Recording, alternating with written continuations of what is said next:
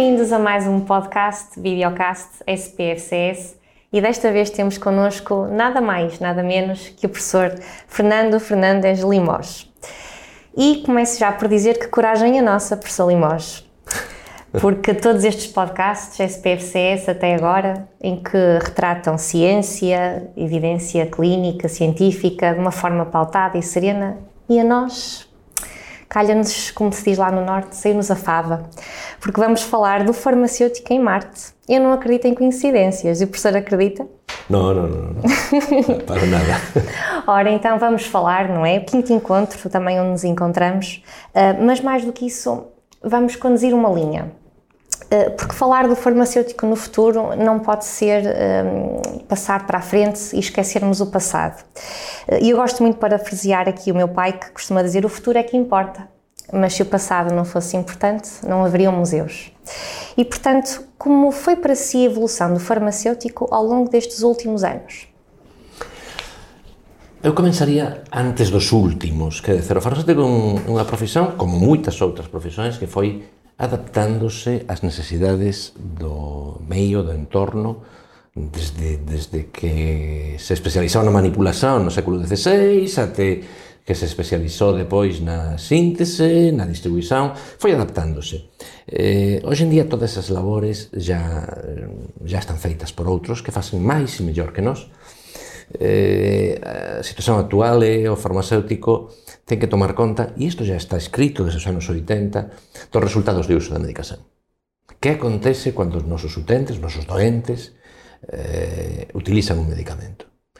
Eh, sintetizar, temos químicos por aí que tamén sintetizan, temos outras profesións que facen enxeñeríos farmacéuticos, temos outras profesións. O que non temos é alguén que diga este individuo va a tomar un medicamento eh, que na teoría é unha tecnoloxía de saúde de primeira liña, que na teoría va a producir uns efectos benéficos, eh, mas, mas pelo principio, pela idea de medicamento, eh, ten riscos asociados, riscos de inefectividade, riscos de inseguranza, que ten que ser monitorizados. O farmacéutico non debe esquecer iso, sen esquecer a parte eh, de manipulación e tecnolóxica do farmacéutico, da farmacotecnia, eu acho que donde está estamos, para mí, o, a adaptación que necesitamos aínda facer un pouquiño máis é responsabilizarnos do resultado de uso de medicamentos. Que acaba por ser uh, um pouco a visão. Mas este passado que fala sobre a manipulação, a tecnologia, acha que ainda condiciona o presente? Bon, eh, o pasado condiciona sempre o presente, como, como fala o seu pai, eh, eh, sen dúbida. E debe ser así, debemos de aprender do pasado para non cometer erros.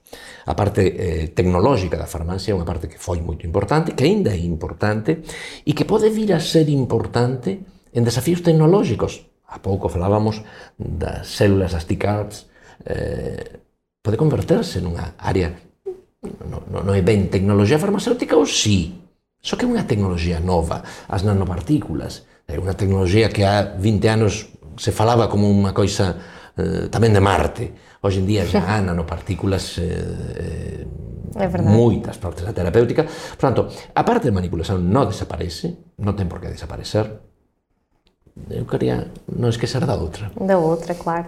Um, sabe que um dia disseram-me que viver num sonho não é um modo. Uh, mas eu acho que estou com a pessoa certa porque transmite-me coragem, sabe? Obrigado. uh, e, e, é, e, é verdade, e acho que um, fala de farmacêutico sem ter receio de, de, ser politicamente incorreto, ou digamos, não devemos partir só do politicamente correto. Uh, mas relativamente ao farmacêutico, por exemplo, na sua atividade de cuidados de saúde no hospital, vê o farmacêutico como alguém com muito medo de sair da sua bolha, de se entregar e de falar com outros profissionais, até mesmo num ambiente político ou social? bom, errou de pessoa para falar de política. Como ben falou, eh, a política non é a miña praia. Eu acho que non debe de ser a praia da maior parte de nós, porque se continuásemos todos a ser políticamente correctos, aínda estábamos nas cavernas Uh, no, entón, o tipo que decidiu facer unha axa de sílex diferente sí, sí, sí, era un tipo políticamente incorrecto. Modo, claro. non? Entón, eh, a investigación é políticamente incorrecta porque duvida de todo. A dúbida de Descartes era, era duvidar de todo. Non? Entón, eh, eu acho que ten medo sair da bolla. Todos temos medo a sair da bolla. O status quo, a manter o status quo é unha das cousas típicas en cualquier profesión do mundo. Non pense que é exclusivamente problema farmacéutico. Como saímos da bolla? O que temos que facer para non ter ese medo a sair da bolla? Ser robustos no noso coñecemento, na nosa forma, na, noso, na nosa máis O coñecemento à prova de bala, non é? Exactamente, entón non teño problema, eu falo de unha coisa que eu sei.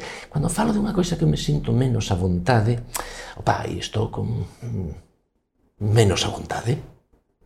Cando eu falo dunha cousa que eu sei, e se de poucas, mas das que, das que posso saber, eh, falo con toda calma e falo e non teño cualquier problema en discutir con outra persoa que tamén sabe moito, mas eu sei. Então, eh, a necesidade do farmacéutico para mí é síntase a vontade en algún tema, profundice nese tema, seja un verdadeiro perito nese tema e va a perder o medo. Porque vai reparar que os outros aceitan o seu coñecemento, a súa expertise nesa área, e non vai ter cualquier problema en falar diso. Sempre vamos ter un pouquiño de medo, non? todos somos tímidos, eu o primeiro. Então não será um problema de timidez ou de confiança, será um problema de hum, dominar o conhecimento. O farmacêutico, a seu ver, já domina, já tem estas ferramentas? Pode evoluir eh, mais? São várias perguntas, vamos ver. É, é um problema de timidez. Eu acho que o problema de timidez está associado hum. a um problema de non sei se é real ou é percibida por eles de falta de preparación sí. en algún tópico, non sei se é real ou percibida. Eh, van asociados. Cando alguén ten esa sensación de, de fortaleza, perde a timidez. Eh, está preparado ou non? Bom, depende. Nunca un está preparado para todo. Un ten que estar en formación continua, unha das sete estrelas que decía a FIP de farmacéutico, estar sempre aprendendo de máis coisas. No? Temos desafíos por diante, temos moitos desafíos, eh, vou ser aquí un pouco provocativo, eu acho que precisamos de un realiñamento neste momento.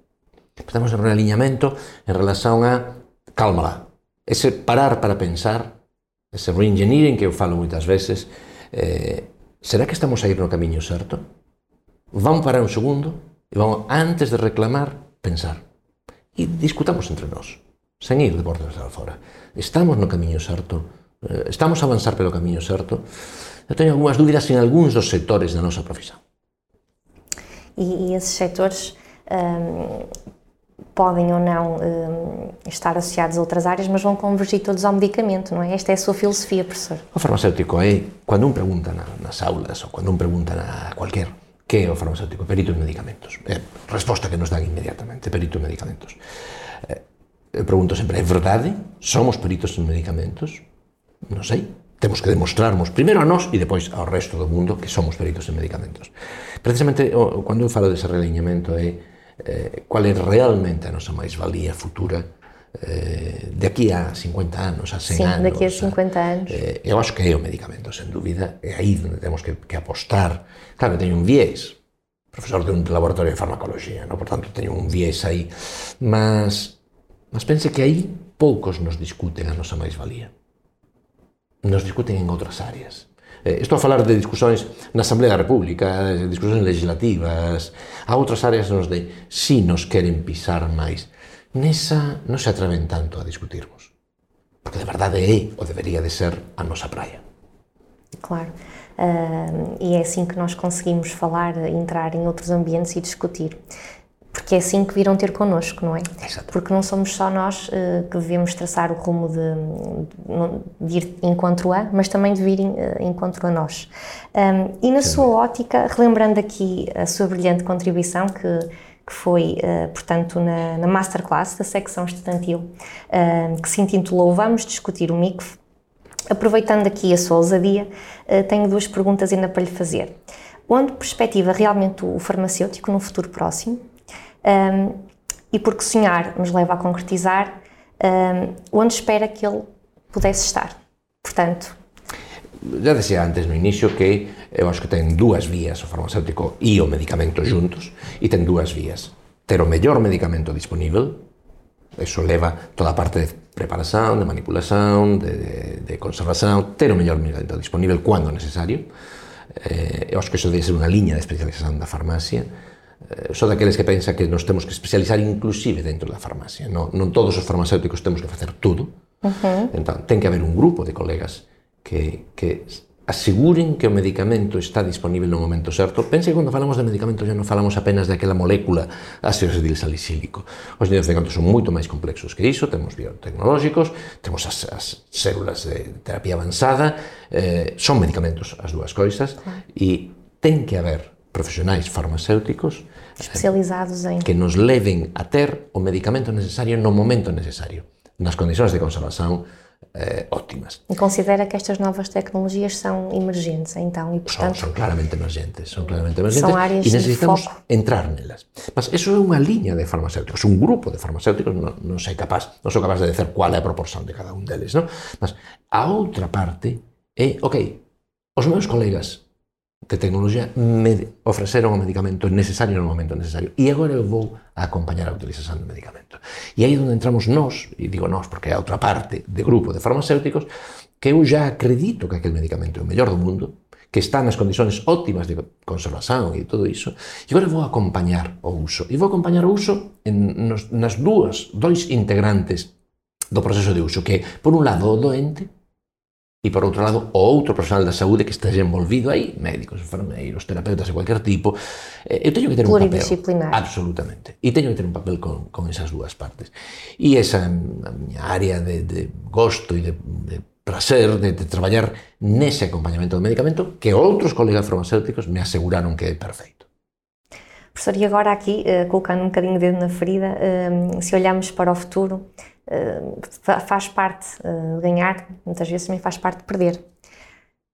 Considera que hum, existe alguma área que de forma hum, quase inevitável possamos perder ou que estamos já a perder? Aí me está a fazer unha pregunta para arranjar inimigos. não, não, não, não. Está a fazer unha pregunta para arranjar inimigos. Vai ter que ser rápido, por isso não vai arranjar muitos. Já estamos a terminar. Bom, sim, eu acho que há áreas. Falávamos estes dias de, do Estatuto da Ordem dos Farmacêuticos e do Ato Farmacêutico. Tem 13 liñas, das 13 liñas, unha eh, todas as anteriores, vamos dizer, 12 liñas, por tanto, 10 son claramente medicamento, dúas son análisis de algún tipo. Acho que non vou dizer máis nada, non vou máis nada, mas acho que o propio Estatuto da Orden dos Farmacéuticos, que eu non sou un defensor a, a ultrans dele, mas acho que, que pode ser mellorável, mas temos aí un ponto de partida que falábamos antes. E medicamento, medicamento, medicamento. O resto é paisagem. O resto será paisagem, obviamente. E quem não for, obviamente, competente nessa área será então imprescindível. Não será imprescindível. Professor, eh, desafio superado, não lhe parece? Eu acho que sim. Eu acho que sim. Estaremos cá para mais então, ou não. Estaremos, estaremos estar estaremos, aqui. Estaremos, Sempre que me convidem, estarei com todo o gosto. E agradeço a todos. Uh, os podcasts e os videocasts continuarão e a SPFCS também. Muito obrigada. Obrigado.